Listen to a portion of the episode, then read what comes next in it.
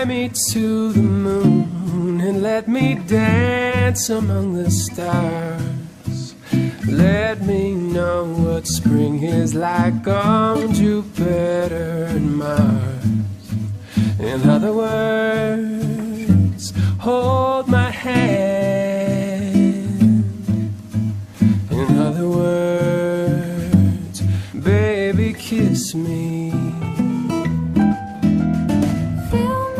normal como vos, con Salvador Cortés.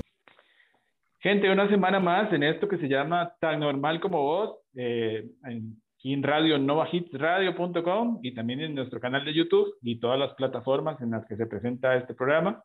Eh, hoy tengo el honor, el privilegio de presentarles a, a una cantautora nacional e internacional. Eh, no merece mucha presentación porque es, su nombre es muy grande ya aquí eh, en nuestro país y fuera de él. Eh, Guadalupe Urbina, honrado de que estés con nosotros hoy acá en Tan Normal como vos. Muchas gracias por la invitación. Eh, Guadalupe, en este momento, ¿en dónde te encuentras en la geografía de nuestro país? Estoy en el medio sur del país. Estoy en una, en, bueno, en, bueno, esto pertenece a, a, Buenos Aires, de OSA, ¿no? Ok. Pero originariamente, Guadalupe, ¿de dónde sos? Soy de Guanacaste. Soy del noroeste, totalmente al otro lado, de la misma costa del Pacífico, de este lado del Pacífico, pero del noroeste. Ok. Eh, ¿Cómo fue, eh, no, Sí, ¿cómo fue esa, esa infancia en Guanacaste? Eh, ¿qué, qué, qué, vivías en ese momento? ¿Cómo, cómo, ¿Cómo fueron esos primeros años? ¿Hubo algún acercamiento hacia la música, hacia las artes? Sí, en mi casa. Yo vengo de una casa donde la música era muy importante, porque en esos años además no, no teníamos televisión, teníamos una radio que había que, que, que cuidar mucho, poner solo para horas de noticias o programas especiales para que las baterías duraran mucho. Cuando ya las baterías se gastaban, se ponían al sol, ¿viste? Se sacaban de la radio y se ponían en la batería, esas radios de tubos que había antes. Eh, bueno, eh, entonces la música era importante sobre todo hacerla, porque no había mucho acceso, eh, no teníamos un tocadiscos o no existía para nosotros eso, ¿no? No es que no existía, existía, pero nosotros no teníamos acceso. Entonces, hacer música en la casa era muy importante y nosotros hacíamos música en la casa. Este, mis hermanos tocaban la guitarra y, y bueno, yo cantaba, medio cantaba, pues era pequeña, ¿no? Y siempre me ponían a cantar. Yo era la que cantaba las rancheras. Qué buenísimo. Eh, ¿El primer instrumento que aprendiste a, a, tocar? Fue la guitarra. Sí. Yo, yo aprendí la guitarra primero que todo, sí. Uh -huh. ¿Cómo, ¿Cómo, llegó ya el, el, el, el, gusto por el, por el canto, por el escribir? Eh, me imagino que, que en, aquellos lugares allá en Guanacaste, yo imagino que podías sentarte a escribir y ver toda la naturaleza y, y todo el entorno que te inspiraba. Bueno, más bien yo salí de Guanacaste muy jovencita, tenía alrededor de 11, 12 años cuando salí de Guanacaste. Entonces, en realidad, eh, la imagen que me sostiene a mí y que es un motor, una constante en toda mi obra, digamos, del Guanacaste, es en realidad una imagen muy idealizada, la imagen de una niña que sale con 12 años. Pero a los 12 años ya había vivido una vida muy plena en contacto con la naturaleza, me bañaba en los ríos, subía por los árboles, comía frutas, estaba rodeada de animales domésticos y no tan domésticos. Entonces, en realidad, este, mi, mi vida, como la de muchas niñas y niños de la época, se desenvuelve en un contacto total con la naturaleza, ¿no? Uh -huh.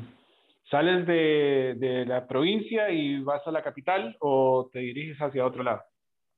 Voy a la capital, salgo de la provincia y voy a la capital y ya solamente regresaría a la provincia para las vacaciones. Ya no vendría este, a quedarme a vivir más, solo para las vacaciones. Y así fue hasta que en algún momento sí regresé a vivir otro tiempo en la provincia, vivía temporadas cortas, un año, dos años, estuve así, volvía, me iba y así, ¿no? eh, ¿Recordás la primera vez que te subiste a un escenario a cantar? Eh, bueno, es que depende qué es escenario. Si escenario es como un escenario de un teatro, pues no recuerdo mucho, pero de cantar, sí, para gente, fue primero en los festivales de la canción, eh, en la universidad, era muy joven, yo tendría 20, yo, 23 años o así, y y yo participaba en los festivales de la canción en la universidad y también participé en ese festival que se llamaba El Grano de Oro en esos años y también, este, bueno, eso básicamente, ¿no? Perfecto. Tengo por acá, eh, vamos a ver si la información es cierta. Eh, ¿La paz del mundo comienza en Centroamérica? Sí, sí, sí, sí. Esa, esa es una participación tal vez en esa época como la más importante, ¿no? Porque ya estaba con otro tipo de gente, con artistas que ya tenían una trayectoria y yo era pues una muchacha campesina. Bueno, no he cambiado mucho, ¿eh? la verdad es que tengo mucho todavía de, mujer del campo. ¿Y, y cómo fue? ¿Eso fue una, una, una grabación en colaboración con, con otros artistas, me decías. Un festival, más bien, fue un festival. Eso fue un festival, me acuerdo, en el Teatro Médico Salazar y participaron varios artistas que vinieron a Costa Rica. Y bueno, y me invitaron a ese festival. Entonces era como la primera vez que yo participaba en un festival este, latinoamericano, internacional, digamos. Pues. Y esto fue una experiencia muy bonita, ¿no? Muy extraña también, porque yo no, no había estado nunca así como en un teatro, como, como en el Melico Salazar, ¿no? Y luego en el 88 hay un concierto de Amnistía Internacional y llegaste también. En el 87 ya eh, salí en el 87, antes de llegar al 88, yo salí en el 87 y a los festivales latinoamericanos de Europa y resulta que tuvo mucho éxito en esos festivales este, iba yo sola con mi guitarra, pues, y entonces tuve como éxito en esos festivales y eso me permitió este, quedarme más tiempo en una gira que andaba, quedarme más tiempo, este, bueno, tener muchas notas de la prensa muy buenas en ese tiempo que estuve, hacer programas de televisión, de radio, y fue como digo yo, salir del monte a la ciudad, ¿no?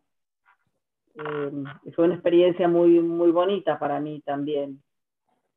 Y luego, claro, viene el 88, sí. Que fue un festival donde, bueno, vinieron muchas estrellas, digámoslo así, del mundo de la música a, a Costa Rica, que en, ese momento me imagino que era un poco fuera de lo común ver a tanta, a tanta gente reunida para cantar aquí. ¿Cómo viviste esa experiencia? Bueno, yo creo que esa experiencia es más lo que la gente se imagina que lo que yo viví, porque yo he sido siempre una mujer muy simple en muchos aspectos. Es decir, yo creo que no soy como el resto de la gente, no le doy importancia a algunas cosas que la gente le da. Y creo que eso es bueno, pero a veces no es tan bueno. No es tan bueno porque yo no tenía idea en ese momento de lo que suponía eso para mí. Y me ha ocurrido muchas veces que estoy en actividades, que estoy en eventos donde no tengo ni idea de lo que eso supone para mí. Ese es yo. Yo estaba en un teatro en Amsterdam también, en un teatro donde se presentaba Mercedes Sosa y nos tocó compartir camerino estuve ahí con ella, conversamos, estuvimos tamaño rato conversando y nunca se me ocurrió hacerme una foto con Mercedes Sosa porque nunca pensé, tengo que hacerme una foto con esta señora famosa, porque eso nunca estuvo en mi cabeza, porque yo nunca hice música para, para estar con los famosos. Yo hice música porque amaba hacerlo y porque quería compartir un pensamiento, una, una, unas, unas imágenes y una visión de mundo que me parecía que era muy valiosa. Entonces, en ese sentido, no coincidí casi nunca con, con el estereotipo de la industria que persigue ese tipo de cosas. Correcto. ¿Qué sé yo? Yo estuve ahora en el, en el Festival de las Artes, en el mismo escenario, y tuve oportunidad de estar allí con Tania Libertad, con, con este, ¿cómo se llama? Con, eh, ay Dios, bueno, tanta gente estaba ese día, con Andrea Echeverry, estuve incluso conversé y luego me doy cuenta que hay un montón de gente que pasó un ratito y solo probó a sacarse la foto.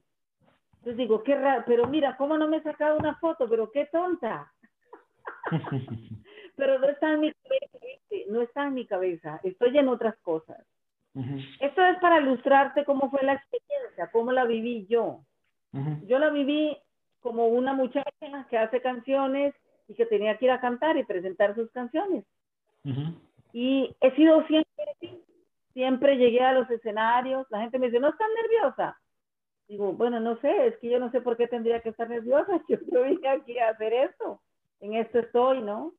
Entonces me parece que por allí eso es un poco extraño en mí. Yo, yo no lo entiendo del todo. Yo misma no lo entiendo del todo, ¿no? Sí, porque... disociada yo creo que he vivido disociada siempre de la realidad, eh, digamos, de la realidad de la industria. He vivido siempre disociada. Y, llego de repente ahí, pero absolutamente disociada, ¿viste? Y, yo lo entiendo, y yo sé que es así, es como un hándicap, porque debería ocuparme, ¿no? De eso. Yo veo que la gente se ocupa de esas cosas, se ocupa de la imagen, se ocupa. No es que no me ocupe, pero no, creo que no sé hacerlo bien. Sí, sí. Eh, pero bueno, e, eso te ha llevado también a, a, ser galardonada por, por tal, tal vez eh, por esa misma sencillez, por esa misma eh, energía que, que, genera todo esto, ¿verdad? De, no buscar el, el, el, like, como llaman ahora, y, o, o, o el selfie, la, foto con el famoso, por ejemplo, el, premio La Gaviota que te ganaste en España fue por, por, por canto, entonces son, son, son galardones eh, importantes. Sí, digamos, yo he tenido algunos premios, uh, sí, estuve y he estado en muchas salas importantes, cantando y contando, ¿eh? porque también contaba y participaba en eventos de narración oral, y estuve en muchos sitios de repente importantes que, que pienso que, bueno, llegué ahí para aprender mucho sobre la vida. Nunca pensaba en, en eso, ¿viste? Dice yo, te puedo decir que estuve en el estadio de Diop en Senegal con Yosun Dur y que en el, en el, en que, en que en el estadio había 25 mil personas y que de repente, pues, no sé, yo, yo vivo como despistada. Yo veo que, que no me doy cuenta, sino después, después. eso, creo que, creo que siempre he hablado como muy bien de Guadalupe Urbina, porque yo la he visto, bueno, bueno te sigo desde hace un montón de tiempo, te digo, soy fan tuyo, igual tengo sangre guanacasteca y eh, el, el, Vengo de una tierra fue el, la, la, producción que me llevó a, a, tener esa raíz y decir, yo soy de aquí y, y me gustan todas las canciones de, ese, de, ese, de esa producción, las tengo, las tengo en mi cabeza porque son, eh, son eh, cosas muy, muy, muy... Una producción muy buena literariamente, las canciones tienen un gran valor poético, el trabajo experimental de estos músicos, que muchos eran empíricos y otros tenían una formación musical, pero realmente ese fue un trabajo que hicimos con las uñas, casi que casero. Me acuerdo que Pipo lo que tenía una computadora Atari, él tenía algo de, equipo, ¿no? y me acuerdo que, bueno, fue una experiencia muy hermosa, pero sí creo que es un trabajo muy pionero en este país. Creo que es un trabajo en donde lo que había era un rock, digamos, muy cool, ¿no? Un rockcito así, muy para complacer, ¿no? La, la industria. Y de repente nosotros hicimos un trabajo, pues, con unos textos, ¿no? Eh, como sé yo, cae un aguacero deshojando las aceras y el acero de los autos se derrama por las calles de la capital. Abril. Un muchacho que se roba, se, se roba 30 mil pesos de una bolsa anónima de cuero, Pierre Cardin, ¿no?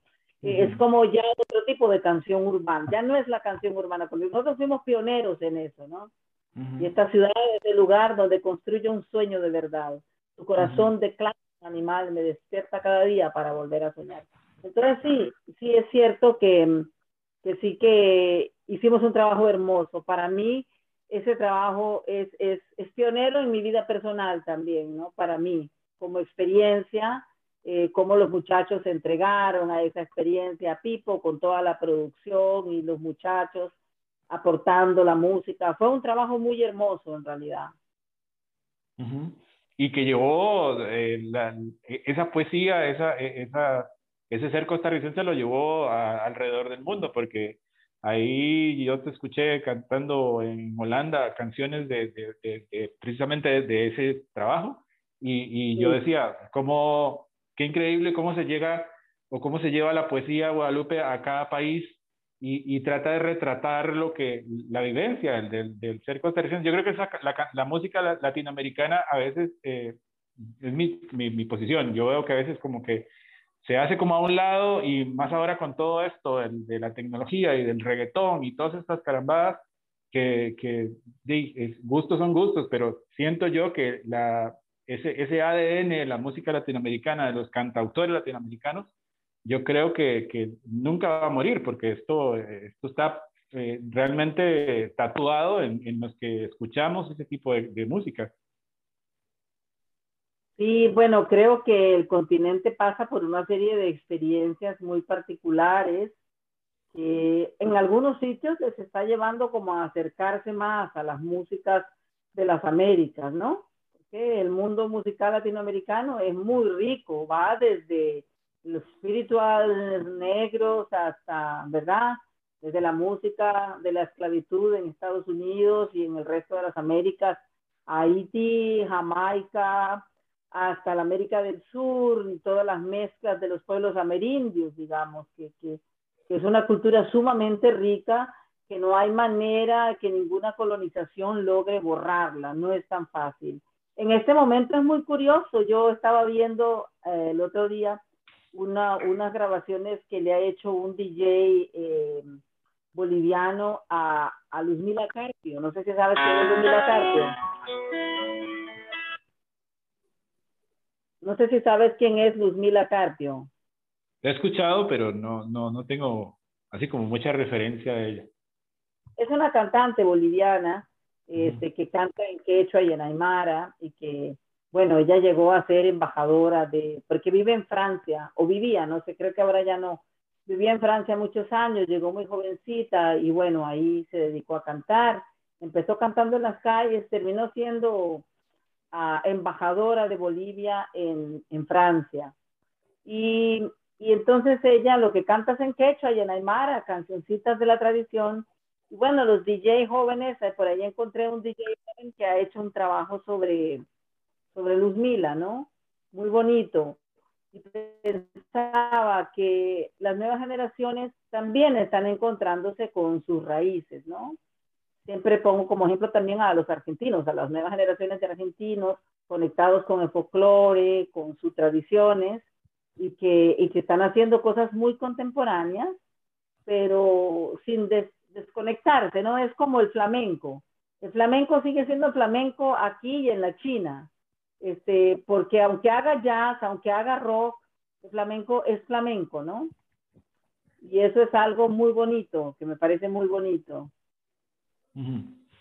Ahora, eh, te quiero preguntar, eh, ¿cómo fue esta nueva producción, la de la niña? Porque eh, después de, de, todo lo que te, te he seguido, lo que nos lo, los que te seguimos desde hace mucho tiempo, ver ahora esta producción eh, viene con algo súper fresco, pero siempre con esa línea de, de, de, esa música latinoamericana que tanto nos gusta. Sí, bueno, la cumbia de la niña ha sido un experimento muy lindo en todos los aspectos. Primero porque trabajé con un súper equipo de gente bonita. Es decir, se puede, se puede trabajar con personas con una gran dignidad, con personas que quieren trabajar con amor, que saben que es importante poner el amor y trabajar en paz, serenidad y contento. Eso es un gran reto en un mundo en el que vivimos de la competencia y de la carencia, eh, porque trabajar así requiere de mucha abundancia de confianza y, y de respeto. Entonces, estoy muy contenta porque trabajé con un equipo maravilloso. Eh, ¿Cómo fue la cumbia de la niña? Bueno, yo comencé a componer al final del, en el, a los 59 años, comencé a preparar una serie de canciones que quise grabar a mis 60 años. Eh, y bueno, llegaron los 60 y ya casi había terminado todo, celebramos los 60 años, y ya nos preparaba, me preparaba para ponerme en marcha y vino toda esta historia que estamos viviendo, que ha detenido casi del todo la vida en los países en muchos aspectos, sobre todo en el campo económico.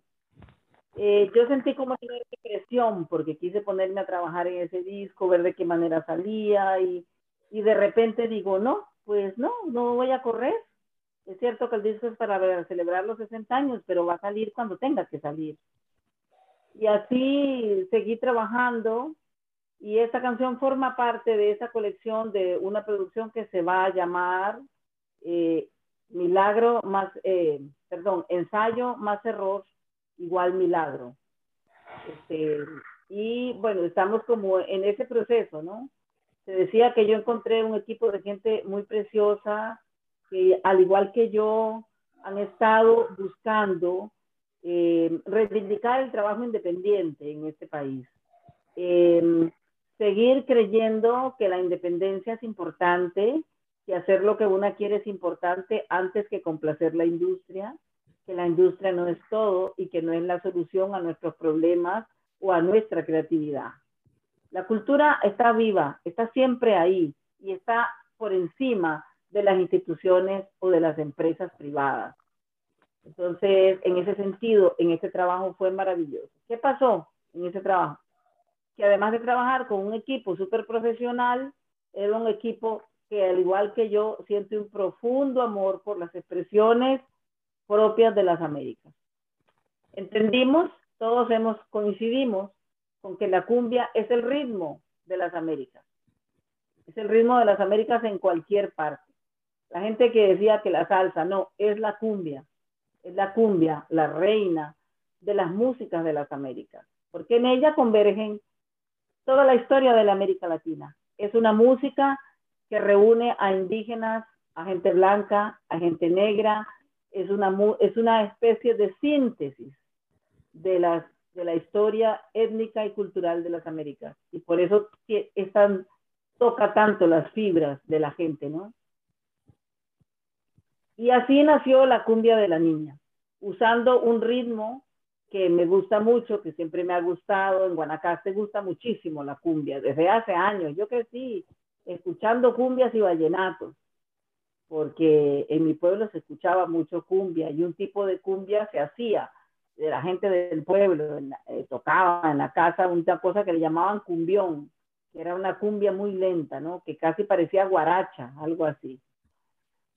Bien, eso es, así la cumbia de la niña nace de alguna manera, em, rindiendo un homenaje a ese ritmo de las Américas eh, y también rindiendo un homenaje a la niña que fui y a la niña que soy y a las niñas del mundo y a todo, a su alegría, pero también a sus carencias, a sus necesidades, a su derecho a ser felices y estar seguras y así nació la cumbia de la niña. Es una canción muy alegre. Yo quería que fuera alegre porque yo tengo memorias de mi infancia muy lindas, ¿no?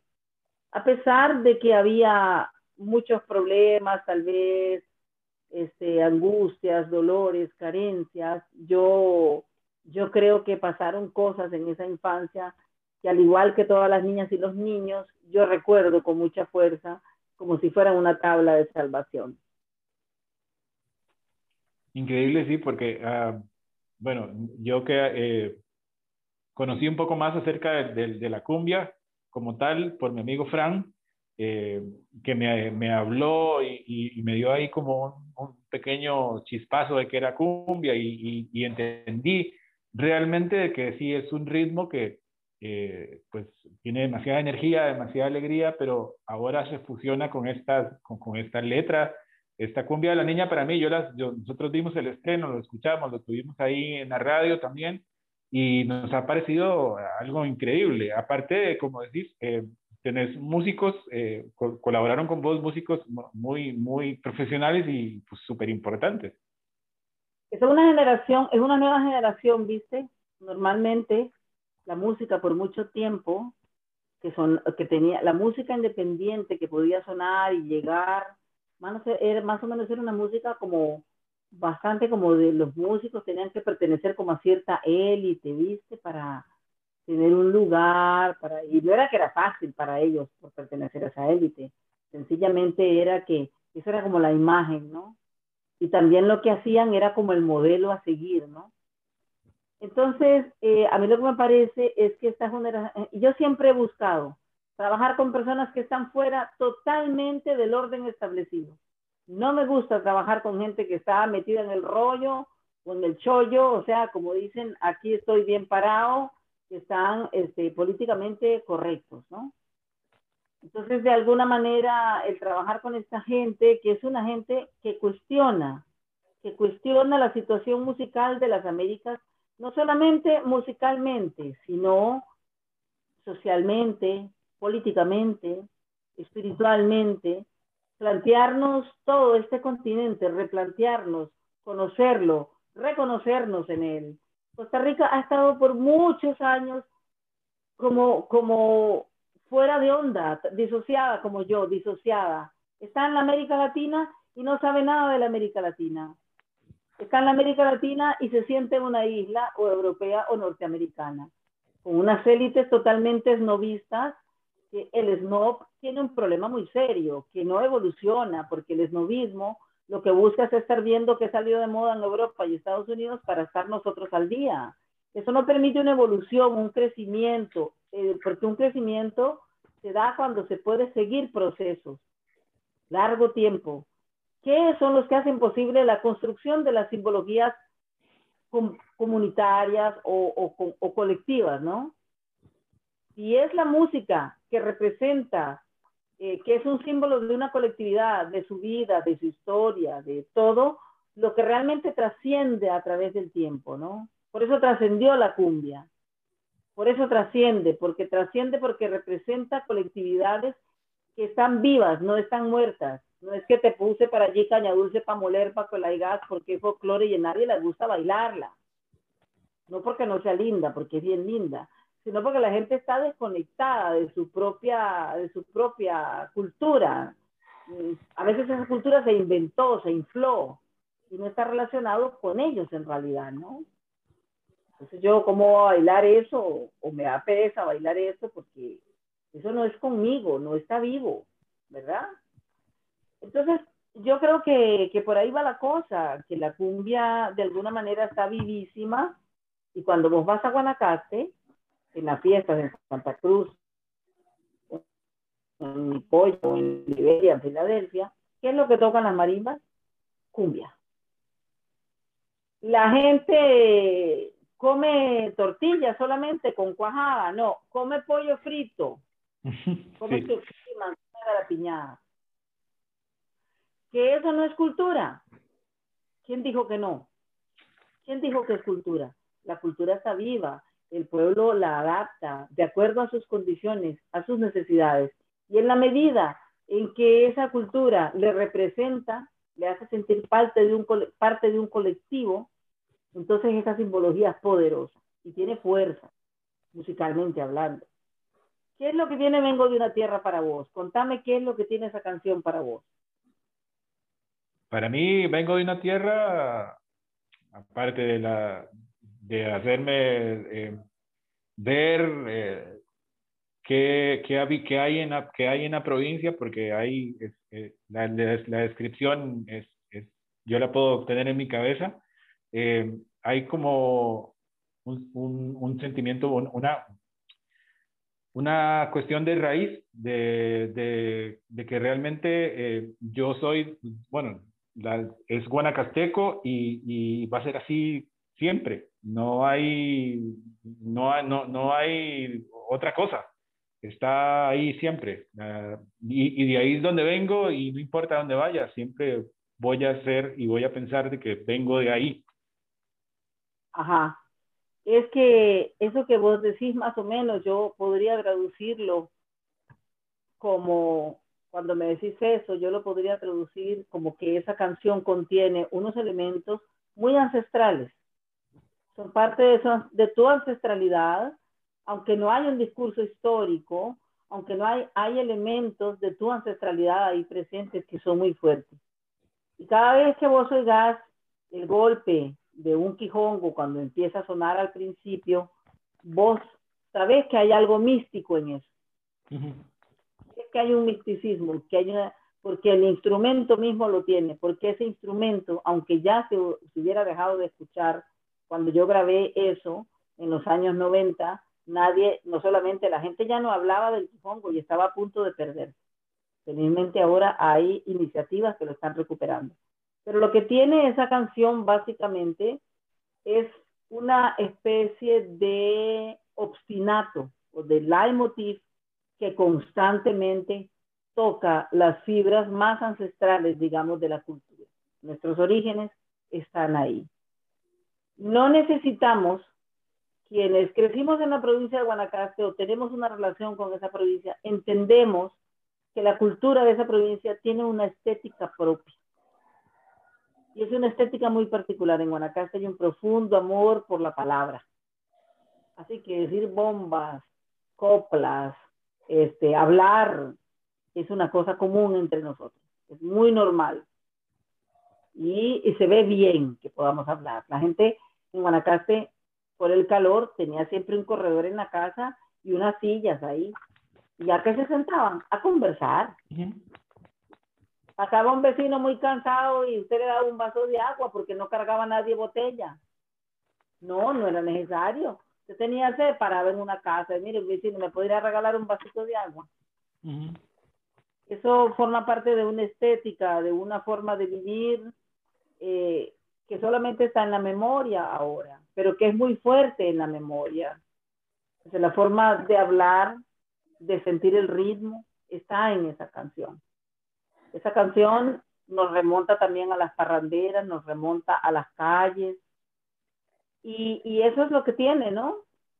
Eso es lo que tiene. Así la cumbia de la niña es un ritmo latinoamericano, pero que, que se conecta con la ancestralidad de la historia de las Américas, de la cual somos parte, porque todos tenemos un denominador común, que es el mismo territorio continental, los mismos invasores y el mismo proceso de colonización.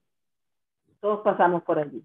Entonces tenemos una serie de elementos comunes, de factores comunes que hacen que nos podamos reconocer. Y Costa Rica siempre vivió al margen de su latinoamericanidad. Y ese, ese vivir en el margen de su latinoamericanidad la llevó a empobrecerse, a vivir copiando siempre, a tener unas élites que no entendían, porque hay élites que entienden.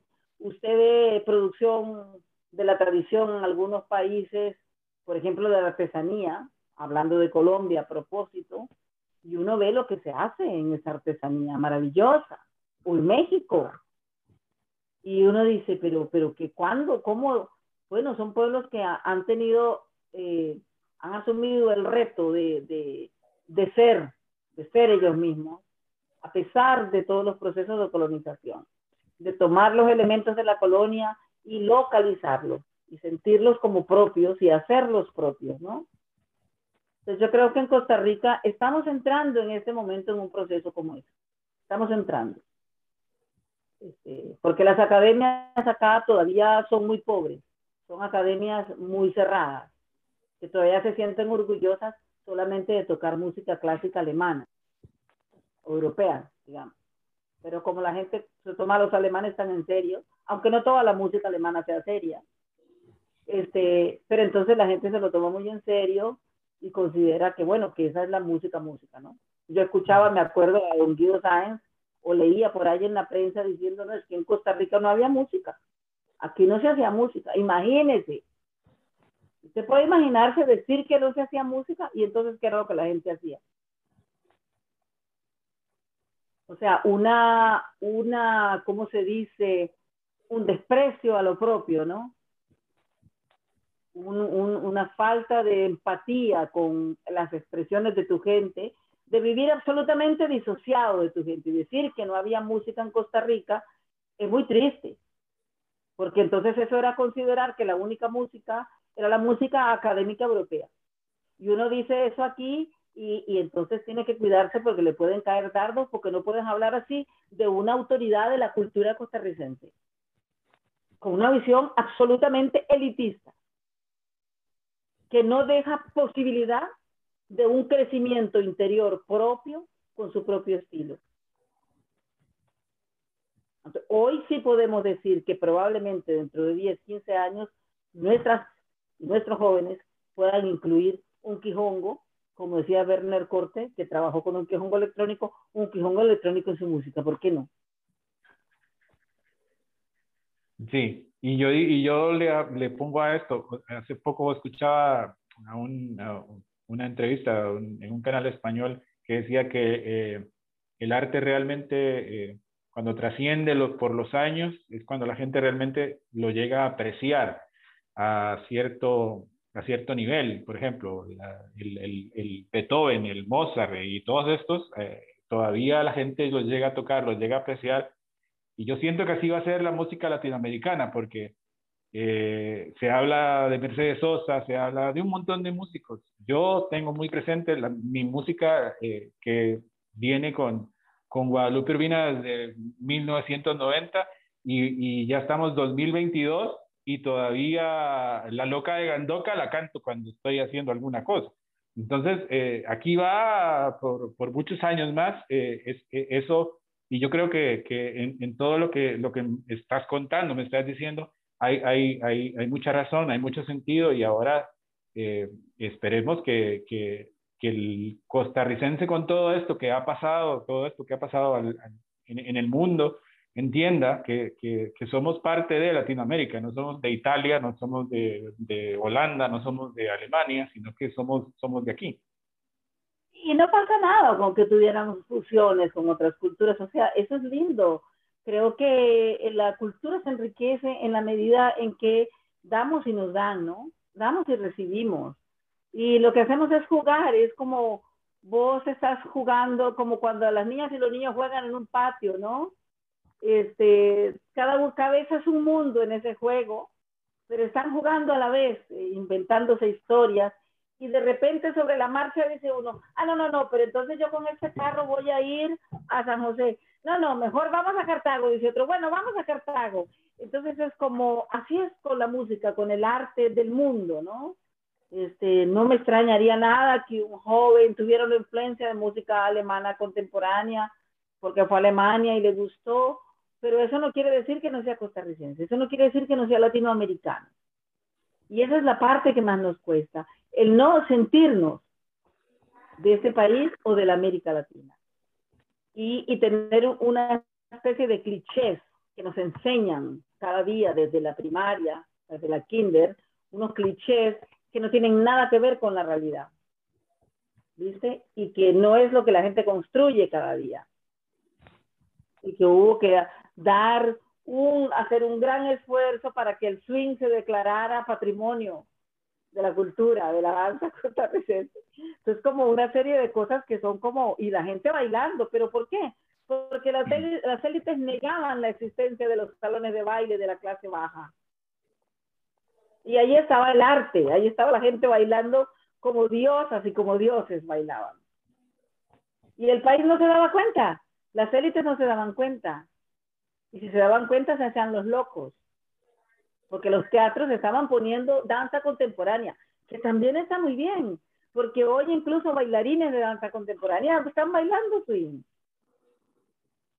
Entonces, el problema no es, no son las mezclas culturales, ni, ni nada de eso, ni las músicas del mundo, no, no, no, ni el reggaetón, ni el no. El problema es qué siente la gente que hace la música, qué tiene, qué es lo que posee, qué tiene cuando hace esa música. Y eso es lo que comparte.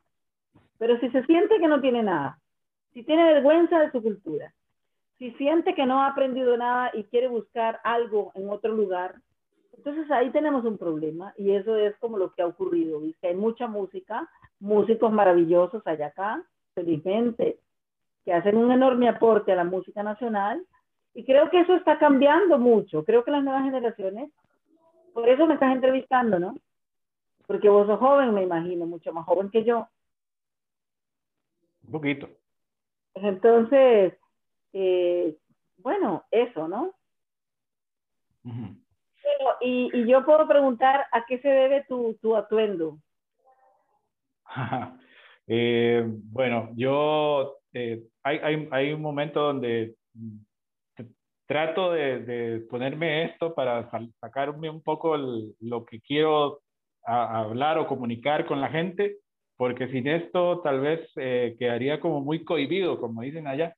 Entonces, eh, no, no, no lo logro sin esto. Y, y, y sí, sí creo y sí tengo como eh, eh, eso fiel de que hay cosas que, que, se tienen que hablar, que se tienen que decir y que a veces eh, lastimosamente nos vamos por la parte más comercial o la parte que, a, por ejemplo, a mí no me interesa saber de chismes, no me interesa saber de cosas, me interesa saber de la raíz, de lo que piensa, de lo que se piensa, de cómo se piensa y, y que realmente eh, podamos o eh, pueda yo generar esa, e, e, eso, esa conversación que se, que se, toque una fibra y que como, como dice usted, pueda llegar eh, a, las, a las nuevas generaciones. Es, de eso se trata, porque tal vez eh, es más fácil para mí esa, esa, esa comunicación. Ya. Bueno, entiendo.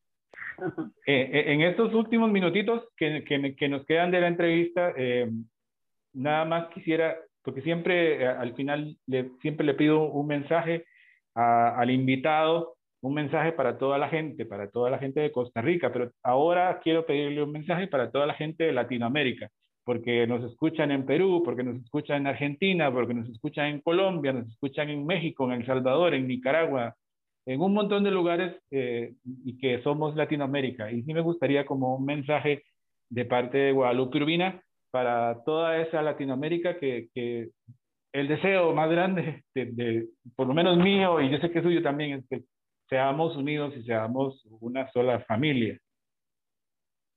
¿Cómo no? Bueno, yo creo que, que cada vez más somos, creo que cada vez más somos. Yo no sé si yo puedo dejar un mensaje porque no sabría exactamente qué, qué decir, o, pero eh, solamente decir que, que es una enorme alegría para mí haber nacido en este continente, en este lado del mundo y haber nacido en este país. Este, yo amo este país profundamente. Me parece que Costa Rica es un país eh, precioso, con un porvenir por delante, con mucho para hacer y transformar. Hay muchas oportunidades de transformar aquí todavía. Eh, las cosas no son fáciles ni para mi país ni para las Américas hemos sido pueblos eh, muy intervenidos siempre, con muchas intervenciones. La independencia para, para nosotras y nosotros siempre ha sido como un eufemismo. Yo creo firmemente que hay que asumir eh, la vida en las Américas con un profundo amor y abundancia como esta tierra nos lo demuestra. Y que en la medida en que lo hagamos, vamos a hacer transformaciones ya no es tiempo de esperar que nos den un espacio o que nos den un poder. El poder es nuestro y los espacios son nuestros. Y lo único que hay que hacer es tomarlos y reconocerlos como tal. Y perderle el miedo, ¿por qué no?, a las normas establecidas que llevamos siglos, milenios, de ser coartada, coartados y coartadas por esas reglas que no responden a nuestros sueños. Entonces, sí, es el tiempo para las Américas de, de seguir creciendo y de sentar escuela, de todo lo aprendido, de todo lo vivido. Que podamos contar la historia de lo vivido para que no se repita. Muchísimas gracias de verdad, Guadalupe, por este rato que estuvimos hablando. Espero, no sea la última vez, espero poder conversar otra vez con vos porque tengo otro montón de cosas que preguntarte que me surgen, como el, el, tema del, del, del, del el crear, la creación, el arte, todas esas cosas que vos haces, que, que, sé que están ahí, eh, lo de tu fundación y otro montón de cosas más que me gustaría tocar en otro momento, pero muchísimas gracias por este rato, de verdad, gracias. Muchas gracias, muchas gracias. Hasta luego. ¿Y vos estás en Costa Rica o estás fuera? No, yo estoy aquí en Costa Rica. Muy bien.